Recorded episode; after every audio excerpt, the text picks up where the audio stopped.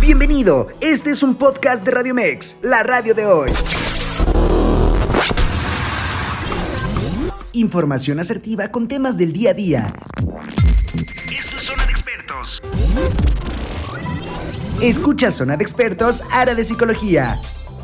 Con la terapeuta Miriam Ponce.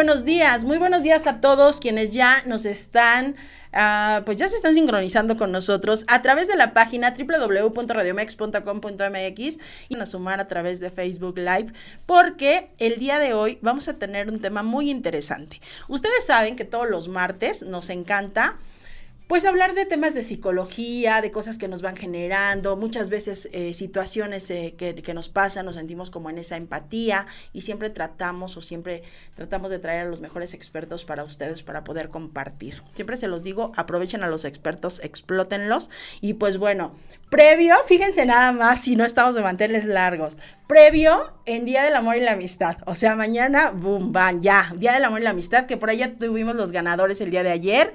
Hoy, martes 13, o sea, dicen martes 13 ni te cases ni te embarques, pero nosotros sí nos casamos, nos embarcamos. Bueno, casados no, pero nos embarcamos y nos comprometemos con ustedes. Y aparte de eso, día de la radio. O sea, dime cómo no. Y pues aún mayor, nuestros manteles largos por aquí, con una súper mega invitada, nuestra querida psicóloga y educadora Betsy Ceneido, Caicedo. Caicedo es su apellido, Betsy Caicedo, quien está con nosotros el día de hoy, porque vamos a tener un super tema que sanar, construir para sanar. ¿Verdad, Así Betsy? Es. Muy buenos días, bienvenida, seas aquí a tu casa Radio Mex. Cuéntanos cómo estás. Así es, Miri, pues muchísimas gracias antes que nada por la invitación. Eh, me siento muy afortunada de estar aquí, poder compartir este mensaje con todos ustedes. Un poquito nerviosa, pero muy bien y pues festejando también el Día de la Radio. Oye, es que sí o no se sincronizó todo muy bonito para estar aquí el día de hoy porque muchos festejos, muchos previos, muchas situaciones y entonces pues nosotros estamos aquí hoy con todo, mandándoles todo nuestro amor, toda nuestra energía, pero sobre todo invitándolos para que participen con nosotros, para que se sumen, para que nos den like, para que compartan y para que nos acompañen en esta rica hora, todos relajados y muy padre, ¿de acuerdo? Entonces, mi querida Betsy, eh, sanar eh, para construir. ¿Qué, ¿Qué, situación tan importante? Primero que nada, ¿qué te parece si antes de iniciar nos cuentas un poquito de qué onda, quién es Betsy? ¿Qué onda? Para todos quienes no te conocen. Un poquito háblanos de ti. Claro, pues sí, mira, yo soy eh, psicóloga, soy educadora. Eh, me he desempeñado como docente en el área de preescolar y de primaria y bueno, siempre también actualizándome en el área de psicología. Entonces, pues de ahí todo este bagaje que eh, el, el, trabajar con los niños, pues me ha abierto mucho también los ojos a ver como las problemáticas eh, a las que ellos se enfrentan, a las que los padres de familia nos enfrentamos en este camino de la crianza. Y pues toda esa historia es la que me hizo hoy en día pues crear esta metodología de sanar para construir. Me parece sumamente importante el hecho de, de, que como padres tenemos que estar bien para poder transmitir también eso a nuestros hijos. Entonces, bueno, pues esa es mi historia. Soy mamá también de una niña, este, estoy casada, le mando saludos a mi, a mi esposo, Jorge, que seguramente me está ya viendo. Está viendo. Este, y pues eso es parte un poquito de mi historia. Fíjate, yo, yo leía, eh, cuando, cuando me mandaron tu, tu, tu currículum, yo leía tu, eh, pues sí, tu currículum, y, y, yo decía, ¿no? Hablar de una metodología. Y me, me identifiqué mucho contigo, me impacté por esta razón, porque hablar de metodologías, este, Betsy, generalmente eso lo vemos en un área académica, en un área pedagógica, ¿no? En donde vamos a, a generar metodología, una serie de pasos uh -huh. para un objetivo eh, generado, visto en conjunto. Pero cuando nosotras como psicólogas, cuando uno como terapeuta, cuando uno como cuando tiene la responsabilidad, creas tu metodología propia, es maravilloso. ¿Por qué? ¿Por qué? Porque una metodología propia viene justamente a través de la experiencia. para poder comprobarlo y generar la fuente científica posteriormente. Entonces, si es así, en tu caso, ¿ok? Entonces, cuéntame, por favor, cuál fue tu experiencia para poder crear sanar para construir? Pues mira, a lo largo de este camino, eh, como madre, que realmente fue ahí cuando inicia todo este proceso, me di cuenta que yo como educadora, como psicóloga, tenía muchísimas herramientas, muchas estrategias para poder implementar lo que es la crianza respetuosa. Y sin embargo, había algo que a mí no me dejaba. O sea, eh, aunque yo quería implementar todo esto y estaba yo como que muy consciente de querer pues desarrollar en mi hija todas las habilidades, su máximo potencial, ya, sabes, este, aún así yo reaccionaba, o sea, ante sus, ante sus reacciones de ella, ante sus, eh, ante su desregulación emocional, pues yo también me desregulaba. Entonces, eh, pues era algo que no me dejaba, o sea, que, que, aunque yo quería implementar todas esas cosas, pues tenía ahí como ese bloqueo. Entonces, eh, a partir de toda esta indagación que yo hago, me pongo a estudiar, me pongo a hacer diplomados, a ir a talleres, y me doy cuenta que mis heridas que yo traía, mis heridas emocionales de la infancia, eran las que me estaban generando estos bloqueos y que inconscientemente yo reaccionaba con ella como repitiendo estos mismos patrones, ¿no? Entonces, eh, a partir de este proceso de, de, sanación que yo empiezo a realizar, pues obviamente en un proceso terapéutico con mi psicóloga, este eh, eh, de, leer mucho, de indagar, es cuando yo empiezo a ser consciente de todo esto y realmente es cuando yo empiezo a tener un cambio en la relación con mi hija, porque yo sentía que también esta relación como que de alguna manera no fluía sanamente, o sea, como que no conectaba yo con ella, no lograba, había como ese bloqueo, como te digo. Entonces, a partir de todo este proceso que yo viví, que lo fui como adaptando a mis necesidades, a las necesidades de mi hija, este, pues es ahí cuando yo tengo un cambio, realmente de, pues hay una mejora en mi relación relación con mi hija y entonces dije, pues, ¿por qué no? Como psicóloga, como educadora, pues también poder transmitir este proceso, esta, este método que yo viví, que como, claro. es una metodología porque sí hay una serie de pasos, sin embargo, siempre es personalizado porque no todos los niños son iguales, no todos los papás tienen las mismas heridas ni las mismas situaciones, entonces, pues ah, de ahí parte, de ahí parte esta. Oye, y sobre todo, ¿no? Bien lo dices, como, como que llega un punto en el que, ¿cómo ayudo? O sea, ¿cómo voy a ayudar?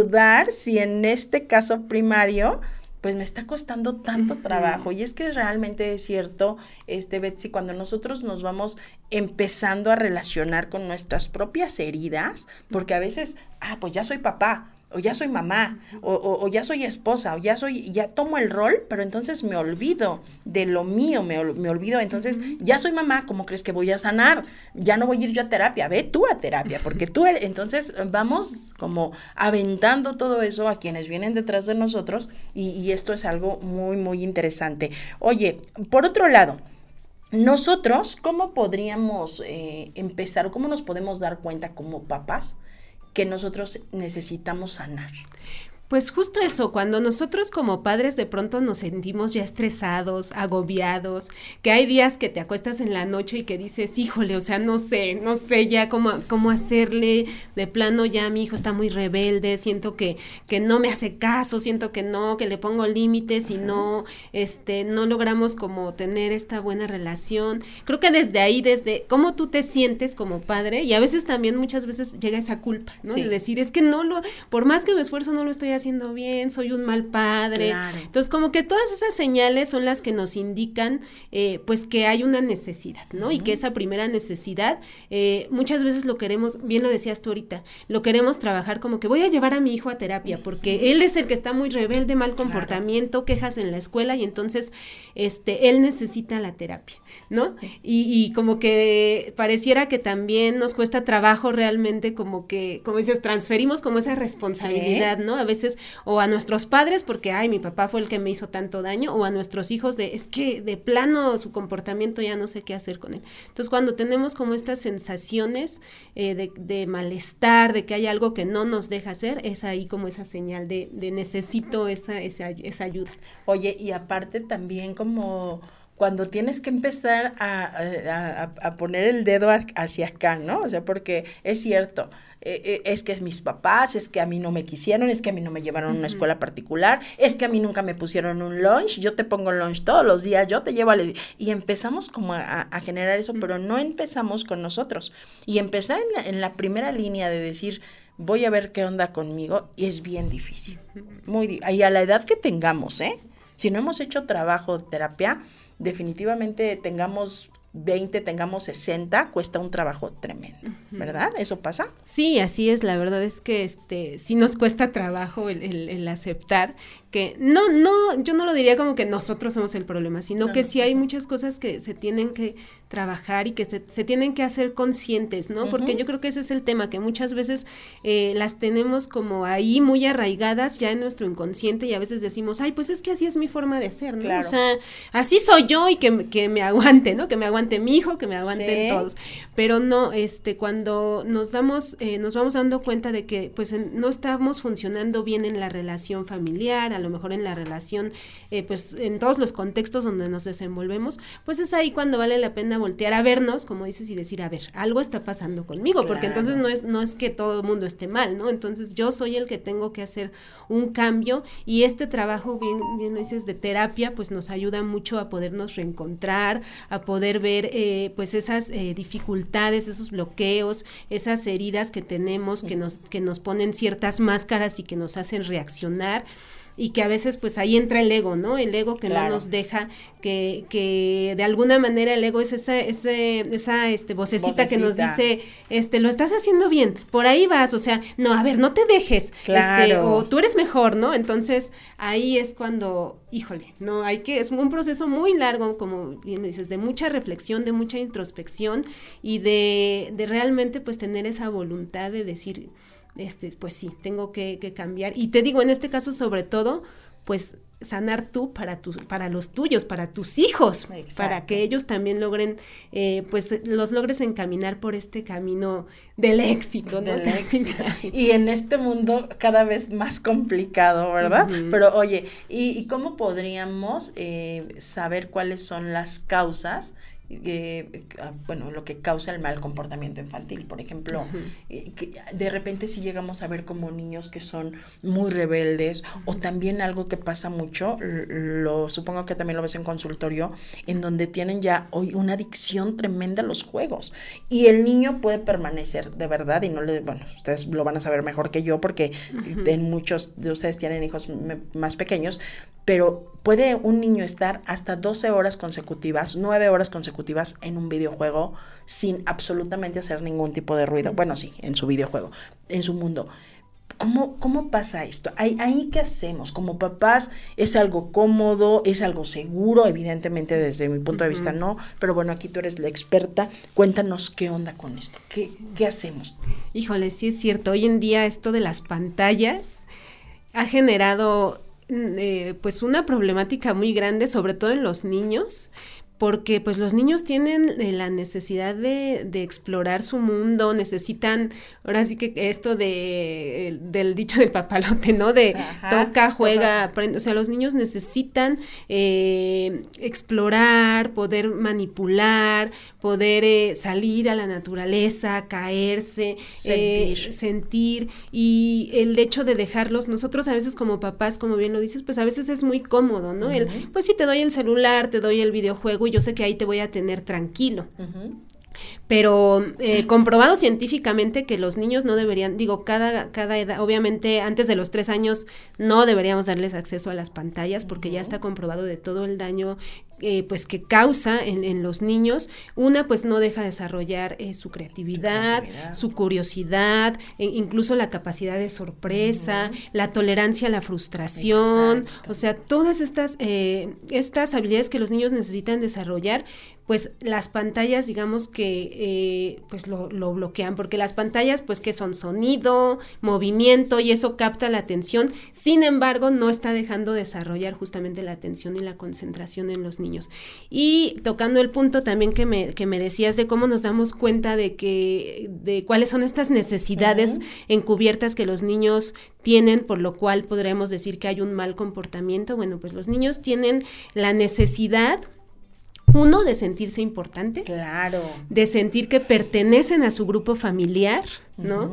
Y muchas veces cuando nosotros hacemos esto de, ay, pues ahí te quedas, ¿no? No me molestes. Pareciera que les damos ese mensaje como subliminal de, ay, puedes estar todo el día en la, en la, pantalla. Pues realmente los estamos haciendo justo eso, que sientan que no son importantes, que no son, eh, que no pertenecen al grupo, no, no están logrando pues tener una comunicación con los padres, no están interactuando con ellos, sino que ellos están en su mundo ahí aislados con las pantallas. Entonces, bueno, estas dos primeras necesidades de sentirse importantes y de sentir eh, que son pertenecientes a su grupo, pues no están cubiertas y de ahí se desencadena obviamente el mal comportamiento, porque los niños muchas veces lo hacen eh, pues por llamar la atención.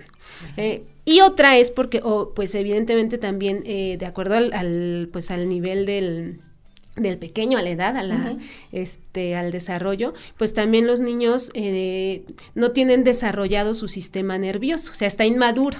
Entonces, es por eso que ellos reaccionan. Muchas veces nosotros como padres pensamos que ellos cuando nos hacen berrinches es porque nos quieren manipular y esto también es una idea que tenemos como una creencia muy errónea. Los niños no nos quieren manipular, los niños realmente no logran contenerse porque no logran controlar sus emociones porque su sistema nervioso está inmaduro. Entonces, es ahí cuando el papel del padre necesita darles este apoyo. Oye, eso es algo súper interesante. A mí sí me gustaría que eh, lo, viéramos un poquito mejor, pero ¿qué te parece si vamos a un corte y regresando, regresando rapidísimo, leemos comentarios y entonces entramos con esto? Claro que No se vayan, quédense, están en Radio Mex, la radio de hoy.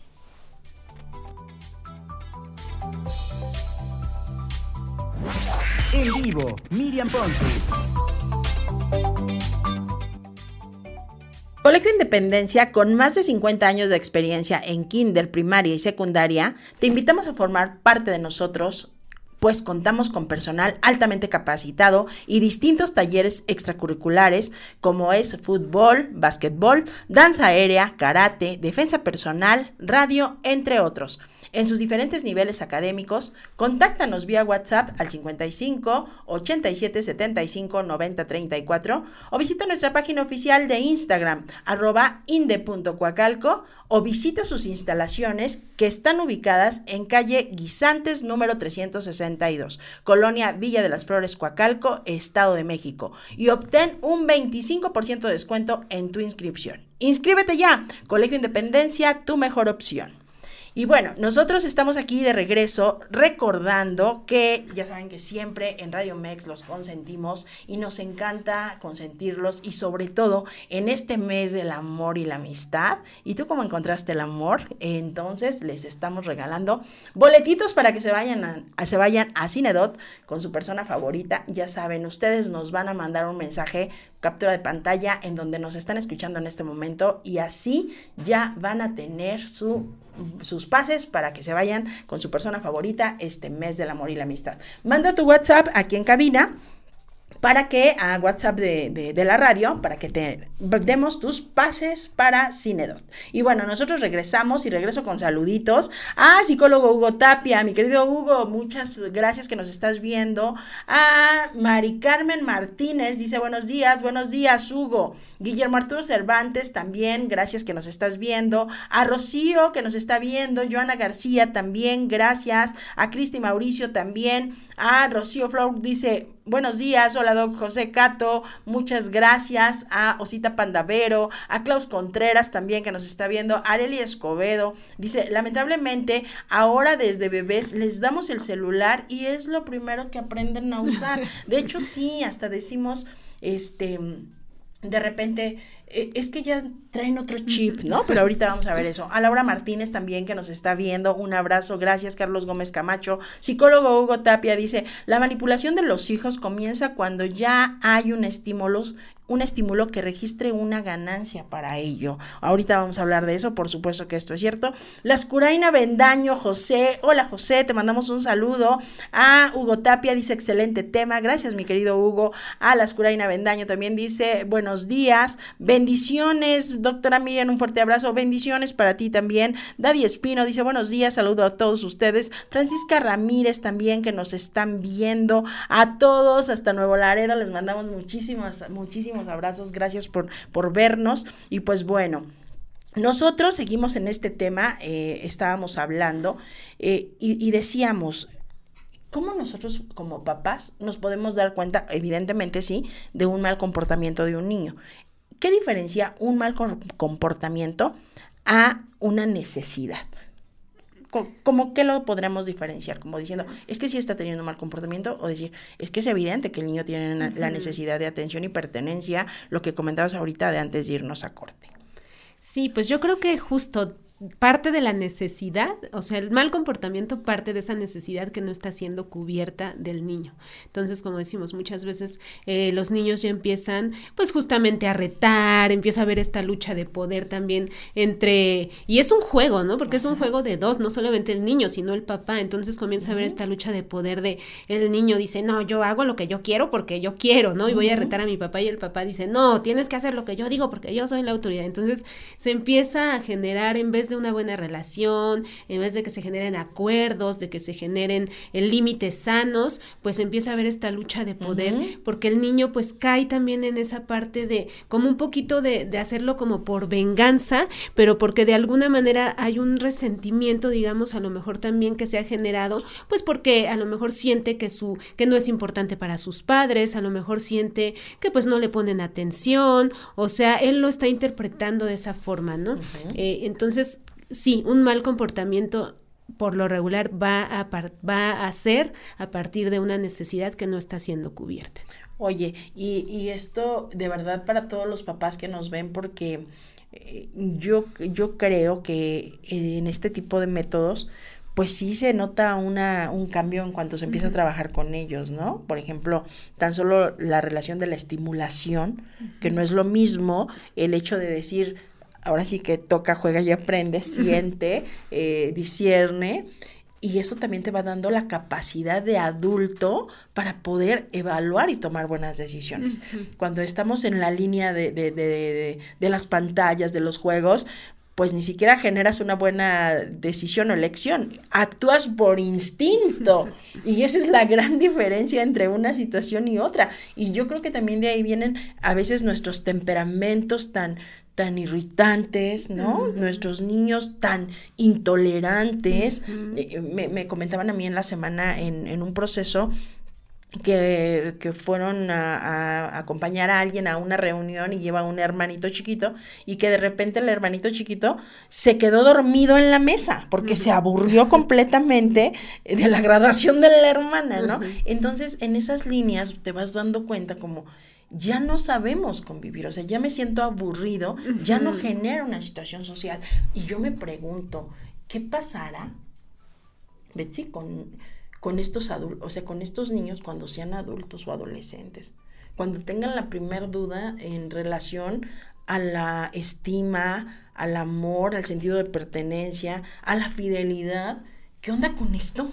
Sí, la verdad es que es una problemática ¿eh? muy fuerte y como dices, es, es este, yo creo que eh, de ahí parte pues también eh, pues mi preocupación de ver, eh, porque ya empezamos a ver hoy en día ya con los adolescentes, con los chicos, justamente todas estas secuelas que trae el, el pues que también muchas veces ya ha cambiado, ¿no? La sociedad ha cambiado, los padres a veces pues por cuestión también de, de cubrir las necesidades pues tienen que trabajar todo el día, los dejan en las guarderías, como bien lo dices también, pues la pantalla está sustituyendo, pareciera que esta formación que tiene que dar un padre.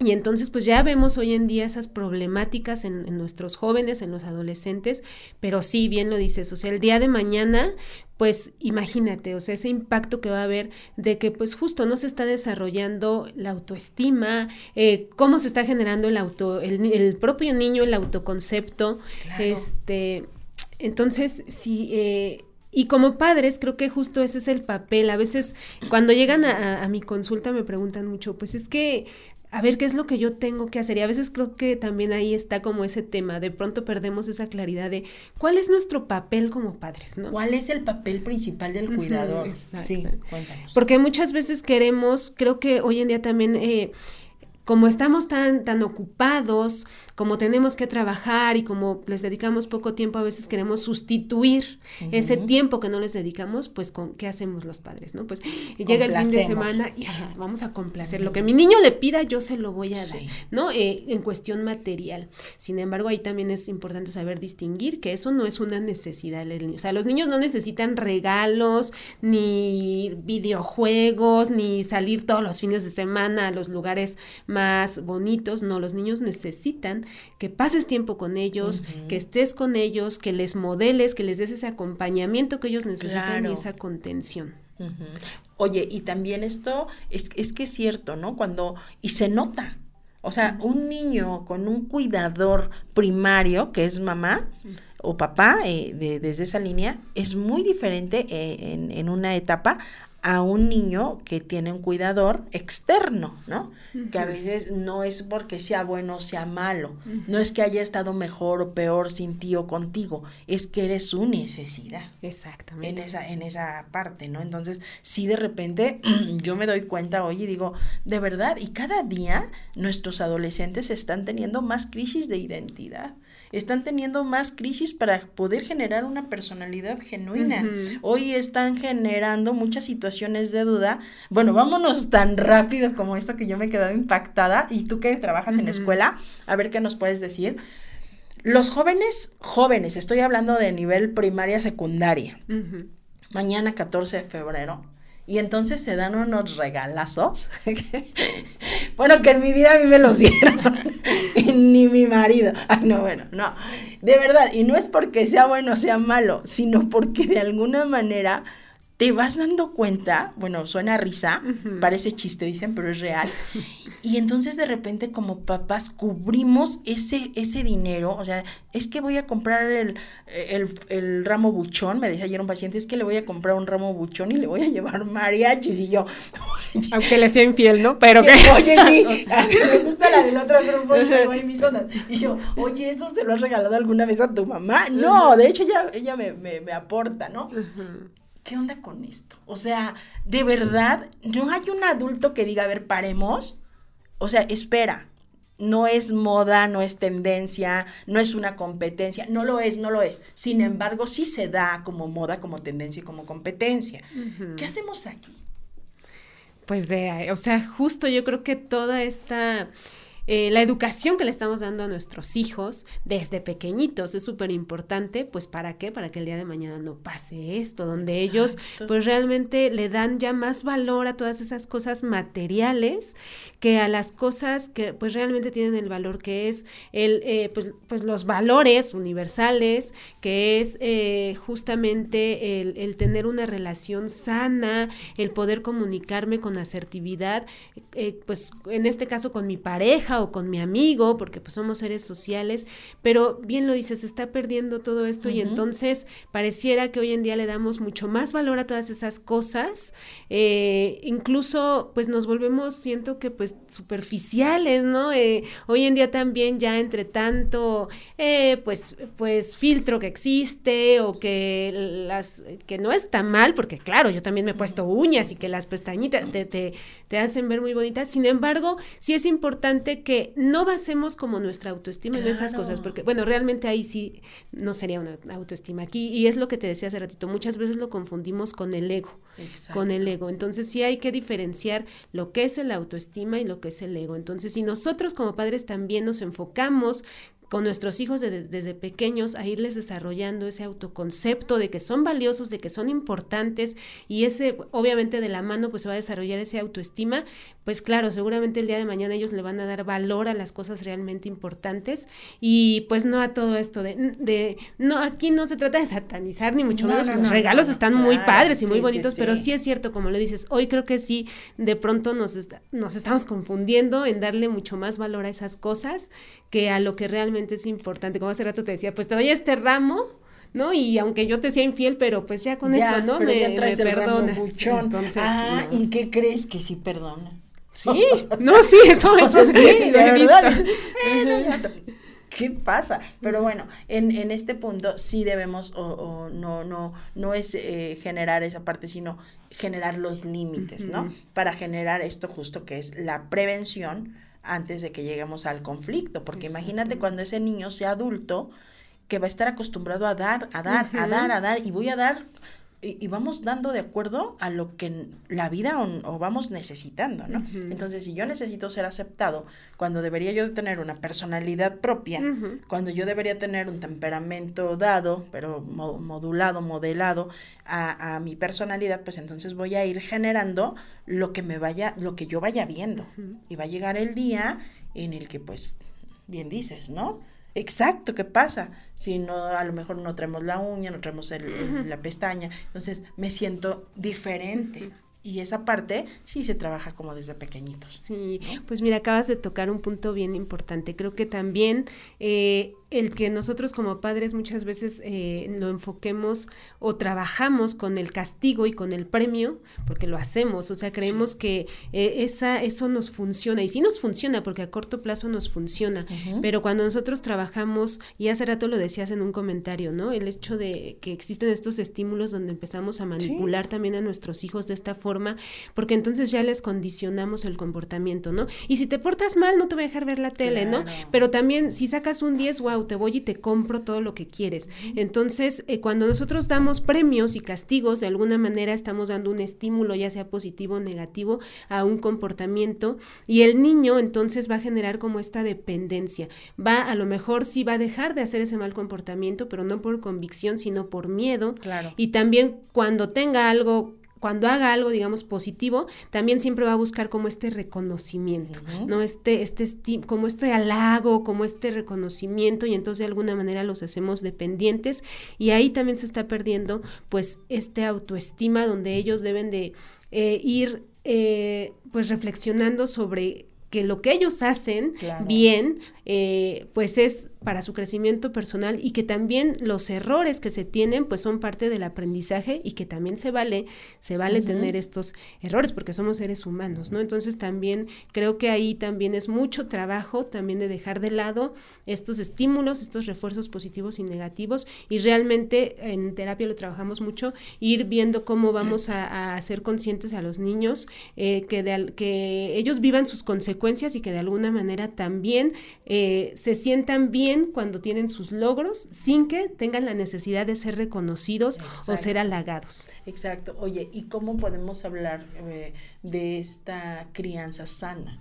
¿Cómo podemos este, nosotros empezar a generar como papás? A ver, esto es, es algo sano. Porque bien dices ahorita, ya hoy para un niño sano es que si le permitas, que si le des, que si lo haga, porque entonces eso es sano porque no se siente mal. Porque fíjate, hoy llegamos al punto en donde dices, esto no es bueno y se siente inferior porque no está cayendo en la situación de los otros amigos. ¿Qué, cómo, ¿Cómo hacemos aquí? ¿Cómo estimular una crianza sana? Pues justo yo creo que, eh, como te digo, si lo vamos enfocando, si vamos enfocando a nuestros hijos a hacerlos sentir importantes, a hacerlos sentir valiosos, también ellos eh, creo que estaremos generando esta autoestima y justo ahorita lo que dices, sí es cierto, ¿no? Eh, hoy en día vemos que el contexto es ese, ¿no? Donde, híjole, pareciera que el, que el niño que más, eh, que es sobre regalado, que más tiene, ay, es que, este, yo quiero ser como mi amiguito, yo quiero que me den eso, pero sin embargo, es un trabajo pues familiar, es cambiar toda la dinámica, es cambiarnos también como papás todo este chip, es empezar a, que nuestro hijo empiece a valorar, que empiece a, realmente disfrutar las cosas, así que las cosas buenas de la vida, que es pues poder estar con su familia, que es poder convivir sanamente, también incluso el, valor de la amistad, cómo se relacionan ellos con sus amigos, que logren eh, pues a lo mejor arreglar sus conflictos de una forma asertiva, que, y que también, o sea, eh, digamos que también ellos pues no sientan como esta necesidad de, ay, yo quiero tenerlo todo como mi amigo, ¿no? Este, que está bien, que está bien que, que, muchas veces como papás queremos darles todo a nuestros hijos. Creo que eh, a veces es parte de, pareciera que es parte como de, de, de eh, pues lo que tiene que hacer el cuidador, ¿no? Como proveer a su hijo. Sí, o sea, claro que los tenemos que proveer de cosas materiales, sin embargo, sí hay que darle muchísimo más peso a las cosas que, que no se ven, que es pues el generar buenos hábitos con nuestros hijos, el tener una disciplina eh, positiva, el poder hacer que ellos, eh, justo como te digo, desarrollen su autoestima, su autoconcepto. Eh, entonces, creo que hay que cambiar ese enfoque. Ese poco a poco. Generarlo. Oye, y por ejemplo, ¿por qué nosotros llamamos a esto crianza positiva? ¿Cómo, ¿Cómo podemos hacerlo? O sea, esto es una crianza positiva, obviamente no le vas a decir al niño, es que yo no te doy esto porque te estoy creando, te estoy, estoy creándote positivamente. No lo entendería y además sería también como un, choque porque para la otra parte, pues eso, esa es su crianza positiva. ¿Cómo podemos hacer en esta, en esta línea o en estas eh, vertientes tan, pero tan, tan abismales poder llegar como ir cerrando, como ir acomodando para todos los papás que nos están viendo, porque de verdad que de repente sí se nos sale de control. O sea, sí, de verdad, hay puntos, bueno, yo, yo digo, Betsy, yo hay, hay algunas este, carreras y profesiones que admiro y una de ellas siempre lo he dicho, una de ellas es los maestros, la docencia. O sea, mis respetos para quienes hacen esta labor tan grande porque, híjole, están dejando todo lo que el niño va a hacer allá adelantito, ¿no? Le estás dando como todas las herramientas para. ¿Cómo podemos manejar entre eh, todo esto y poder equilibrar? Equilibrar, por ejemplo, como maestra, te deben de tocar cuántas personalidades, 20 personalidades diferentes al día o por grupo, ¿no? ¿Cómo logras hacer esta empatía o hacer este equilibrio? Pues mira, esto eh, que este punto que acabas de tocar, creo que los maestros son un claro ejemplo de cómo ellos pueden llevar estas herramientas, ¿no? De la disciplina positiva eh, y, justo cómo eh, con todas estas personalidades que tienen pueden ir adaptando estas estrategias, estas herramientas a cada necesidad y eh, haciendo sentir a sus niños importantes y generando este vínculo. El vínculo, el, apego es muy importante. Eh, eh, hace rato lo mencionabas justamente, pues el primer, el primer vínculo que tienen los niños pues son con sus cuidadores principales, con su madre principalmente, con su padre. Y, y de ahí, pues bueno, si ellos logran tener este vínculo sano con ellos, pues será muchísimo más fácil que en la escuela también logren generar estos vínculos. Pero la maestra también es, pues pasa a ser también como un cuidador cuidador, por decirlo así. Entonces la maestra también de alguna manera modela, modela esta, eh, esta regulación emocional, de alguna manera también pone límites. Eh, y todo esto pues tratando de ir llevando, eh, implementando pues lo que es la disciplina positiva, la disciplina inteligente. Creo que los maestros pues también tenemos como eh, pues mucha capacitación en estos temas. Digo, yo, yo soy maestra y entonces creo que también este, eh, pues estamos como tenemos ese compromiso de irnos eh, renovando y de ir buscando también de acuerdo a las necesidades, porque cada, como bien lo dices, cada niño es diferente, cada grupo es diferente y vamos adaptando todas estas herramientas a nuestros niños, pero lo principal, lo principal, pues es generando este vínculo y obviamente esta empatía. Fíjate que sí, dice por aquí José Luis Carranza, dice, un tema súper interesante, el de la adicción a las pantallas. Es que sí, yo creo que nosotras deberíamos de tener un programa especial y sumar, o sea, hacer como una campaña con todos los papitos y mamitas que tienen hijos de, de 13 para abajo. De 13 para abajo, ¿no? Porque ya 14, 15 ya eh, podríamos decir que ya entra como en otra área. ¿sí?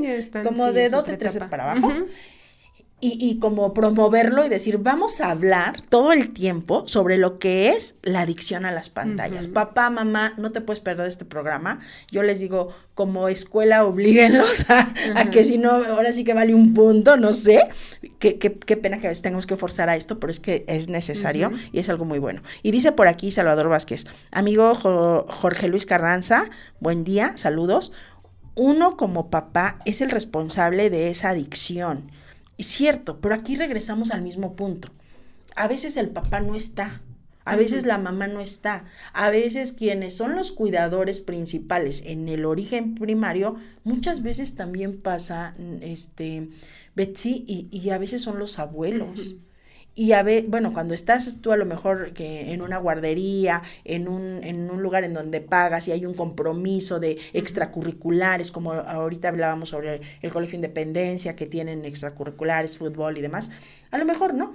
Pero cuando a veces son los abuelitos quienes cuidan a los niños, quienes ya no tienen la misma fuerza, quienes ya no tienen la misma visión, pero aparte el amor es diferente, pues lo dejas que haga lo que sea. Entonces, sí es como muy complicado esta, esta parte, ¿no?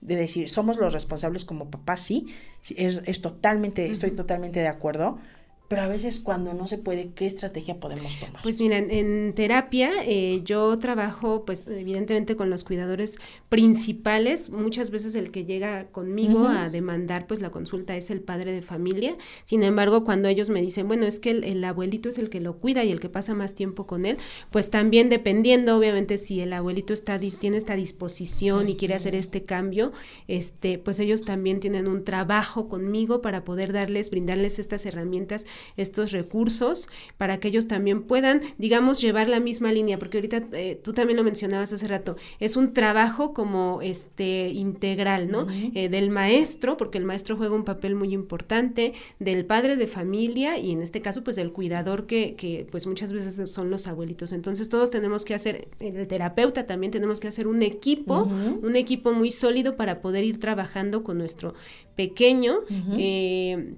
Y pues te digo, también muchas veces es, a veces con los abuelitos, pues es un poquito más complicado el, trabajar con ellos, la parte de, de, sanar ciertas heridas, todo depende de la disposición que ellos tengan, pero sí con los padres, pues hacemos este trabajo también de, de sanación, de, de autoconocimiento, de, introspección, para que ellos puedan ir cambiando también, pues, eh, su metodología para trabajar, para llevar este camino de la crianza, pero con los abuelitos sí podemos proveerlos también de muchas herramientas y hacerlos un poquito, pues también pues más conscientes de todo esto, eh, como tú dices, de realmente a veces creo que, que, perdemos de pronto, no estamos a veces muy conscientes de, de, la, cómo les puede afectar las pantallas a los niños. Y creo que sí, es muy, sería muy padre hacer este, esta invitación. El siguiente tema. Nosotros vamos a ir rapidísimo a un corte, se nos pasó súper rápido el tiempo. Regresamos a la recta final, por favor, si tienes algo que comentar, algo que compartir, alguna pregunta que hacer, ya sabes, exploten al especialista, nosotros no nos tardamos, regresamos. Quédate, estás en Radio Mex, la radio de hoy.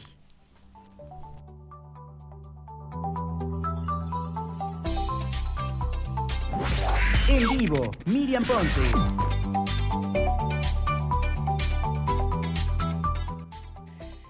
Así es, y estamos ya de regreso en tu programa Zona de Expertos, especialidad en psicología, y el día de hoy estamos hablando de un tema muy interesante. Y pues bueno, antes de ir a corte, estábamos dando voz a sus saludos y decíamos por aquí, eh, bueno, por aquí dice María Elena, Guatemala, excelente tema. Es la problemática de hoy, ¿verdad que sí, María Elena? Ya dijimos que ya comprometimos aquí a Betsy a que hablemos un programa completito sobre este tipo de, eh, sobre esta situación. Dice Frank, Frank Gutiérrez, hola Miriam, otro gran tema, el crearle ciertos hábitos y conciencia que los excesos son malos y llevarlos a realizar las actividades que luego ni tiempo les va a dar de ver la tele. Es que sí, sí pasa. De repente cuando estés súper mega ocupado hay, hay momentos en los que ya ni viste bueno, bueno, pues nosotros ya somos adultas, ¿no? Pero yo de verdad hay veces que no me, yo no veo ni el WhatsApp en todo el día, hasta en la noche digo, híjole, no vi el WhatsApp y ya nada más como lo importante. ¿Por qué? Porque o te ocupas, pero en el caso de nuestros niños tenemos que empezar como a generar eh, esta parte, ¿no? En resumen, Betsy, ¿qué podríamos generar? ¿Por qué la importancia de poder sanar para construir? Pues porque, como te digo, nosotros somos el modelo de nuestros chiquitos, somos el modelo de nuestros hijos, ya sea como, bueno, aquí estamos hablando específicamente de los padres de familia, pero también como maestros muchas veces eh, cuando tenemos situaciones, a lo mejor nos pasa, ¿no? Cuando de pronto estás muy estresado y a veces como que no te funciona, de pronto traes, eh, reaccionas y entonces, eh, pues esto pasa como maestros, pues sobre todo como padres de familia, de pronto todo ese estrés que tenemos, a veces lo llevamos pues a, transmitirlo con nuestros hijos y esto afecta de una manera negativa a su desarrollo. Entonces, eh, como te digo, nosotros somos el modelo. Imagínate, si mi hijo entra en desregulación emocional y, y cuando él entra en esa desregulación, yo también me desregulo, pues no le estoy dando esa contención, no le estoy dando ese acompañamiento, no le estoy modelando el cómo debe reaccionar. Y una cosa muy importante, aquí siempre la observación que debemos hacer a nuestros hijos es hacia la conducta, no hacia la emoción. Exacto. Porque las emociones son parte de nosotros y las emociones se tienen que sentir, se tienen que validar, los padres tenemos que validar esas emociones, las tenemos que acompañar y lo que queremos cambiar con nuestros hijos es cómo reaccionan ante esas emociones, esas conductas que tienen que a veces no son las, las asertivas. Entonces, eso es lo que tenemos que ir trabajando y nuestro papel es irles como narrando y describiendo, ponerle nombre a lo que sienten, porque también muchas veces ahí pasa esa situación cuando ellos no identifican lo que sienten. Pero ¿cómo lo vamos hacer? Pues también si nosotros mismos reconocemos nuestras emociones, las podemos controlar, si nosotros estamos en, un, en un, estado de calma, pues entonces también podremos transmitir eso a, eso a nuestros hijos. Entonces, ese es nuestro, el mensaje principal. Este es el mensaje principal y es que es de verdad muy, muy importante. ¿En dónde te podemos encontrar? Cuéntanos, ¿tienes algún taller? ¿Tienes, eh, no sé, algo pronto? ¿Cómo, ¿Cuál es tu línea de trabajo? Eh, sí, bueno, estoy dando algunos talleres. Ahorita mi próximo taller es en la cafetería La Llorona, que está ubicada en el centro de Tultepec. Es un taller, este taller es un taller para mujeres, es un taller muy bonito porque eh, el, título es Reencontrándome conmigo misma y justamente aborda temas pues para poder reconocerte, poder identificar estas máscaras, estas heridas y poder eh, trabajar con ellas. Entonces, bueno, este es mi próximo taller. Yo tengo mi consultorio en Real de Tultepec, en Avenida de las Rosas, número 18, ahí me pueden encontrar. Este, y mis redes sociales también subo muchos videitos en TikTok acerca de estos temas, justamente de la crianza. Eh, me pueden encontrar como psicóloga Betsy Caicedo en Facebook y en eh, Instagram, igual como Betsy, psicóloga Betsy Caicedo. Ok, ¿cuándo va a ser tu conferencia? ¿En qué horarios? El taller es viernes 24 de, febrero, si no me equivoco.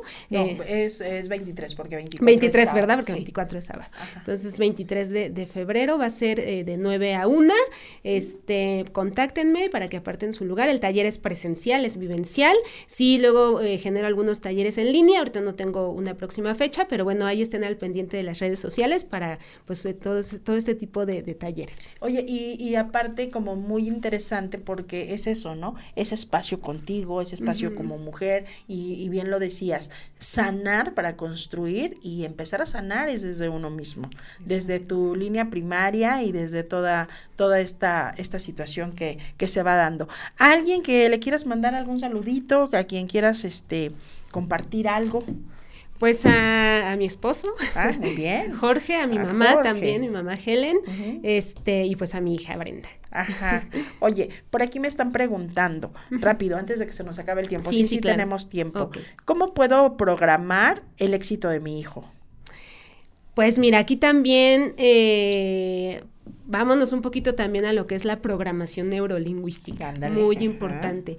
Eh, y aquí también hay que hacer esta diferencia entre el elogio y el estímulo. Creo que a veces eh, nosotros como padres llegamos a confundirlo mucho y creo que a veces el dar como muchos halagos a mi hijo de, ay, tú eres el mejor, de, sí, es que... Eh, eh, creo que se confunde. No, siempre hay que tratar de estimular a nuestro hijo, darle este reconocimiento, pero más como en cuestión de, de hacerlo reflexionar. Y aquí se usa mucho, por ejemplo, eh, las preguntas, ¿no? Pero si mi hijo sacó 10, en vez de yo decirle, wow, eres el mejor, eres, sino yo preguntarle, ¿cómo te hace sentir esto?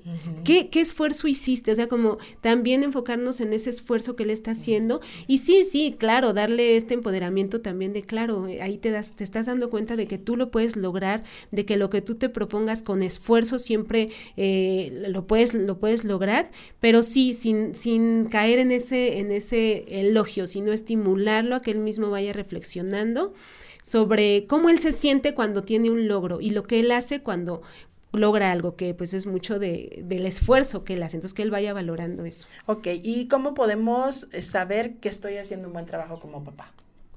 Pues yo creo que justo cuando vemos a nuestros hijos cómo se relacionan, cuando ellos salen al mundo, cómo ellos se relacionan socialmente, eh, el también verlos eh, felices, pero felices con lo que, ahora sí que cuando ellos valoran lo que tienen, cuando ellos logran conectar, cuando te tienen confianza, cuando llegan y te cuentan sus vivencias, cuando te aceptan un consejo, pero también cuando tú pones un límite y sabes que ellos lo van a aceptar, que, que hay como esta convivencia sana. Aquí recomiendo mucho también a veces hacer estas reuniones familiares como también para poder abordar temas que de pronto están costando trabajo o están causando conflicto eh, en casa con nuestros pequeños y dejarlos, dejarlos, siempre dejar que ellos nos, nos traten de decir cómo pueden solucionar las situaciones, siempre que se sientan escuchados, que son parte importante y que no sientan que nosotros les imponemos eh, las reglas, sino que también las podemos construir juntos. Entonces creo que cuando se da toda esta dinámica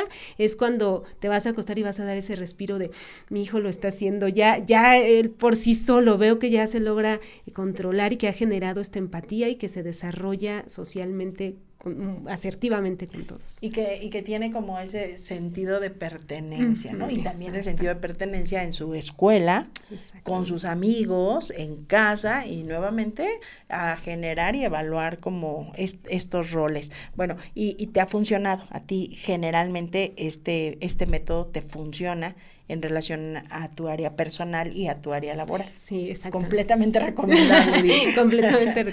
Pues no es más, o sea, eh, evidentemente, ojalá todo fuera magia y que, eh, que cambiáramos de, un momento a otro. Es mucho trabajo, es mucho compromiso, en este caso, pues de los padres de familia. Cuando yo, cuando ellos llegan a este proceso terapéutico, siempre les digo, el trabajo, pues sí es mío, pero el trabajo sobre todo es, es tuyo, porque pues tú eres el que vas a implementar todas estas estrategias, estas, tú eres el que vas a ir reconociéndote, tú eres el que vas a ir sanando estas heridas. Entonces, eh, sí, a mí me ha funcionado personalmente, lo he visto cómo ha funcionado cuando hay este compromiso, cuando hay esta voluntad, cómo funciona, pero también, eh, también también hay que hacer uh, una reflexión. No somos padres perfectos, ¿eh? O sea, también hay que darnos ese derecho a que, pues, somos seres humanos y nos podemos equivocar, pero también podemos resarcir ese daño y, darnos chance. Hay que tratarlo de hacer bien, pero no somos perfectos. Pero no somos perfectos. Y pues bueno, este fue de verdad un súper tema. Muchas gracias a todos quienes nos acompañaron. Dice Rafael Gallardo, excelente tema, me encantó. Muchas gracias, Rafa, por vernos. A Mingo Aparicio también, gracias. Este, Mingo Aparicio, hasta Catemaco te mandamos un saludo. Y pues gracias a todos ustedes ustedes quienes siempre nos siguen, nos quieren, nos apoyan. Más tarde ya van a poder encontrar este programa en plataformas digitales para que lo compartan, para que lo vuelvan a escuchar y para que lo vivan. Mi querida eh, amiga, se me fue. yes, yes, Jessie también. Mi querida Jessie, muchísimas gracias por eh, acompañarnos y esperamos pronto estés nuevamente con nosotros. Ay, sí, claro que sí. Muchas gracias a todos. Quédense en Radio Mex, la radio de hoy. Hasta la próxima gracias, Miri. Gracias a ti.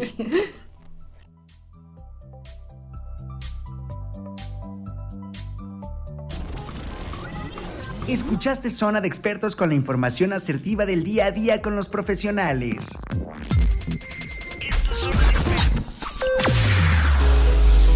Escúchanos las 24 horas del día, los 365 días del año por www.radiomex.com.mx. Gracias por acompañarnos. Esto fue un podcast de Radio Mex, la radio de hoy.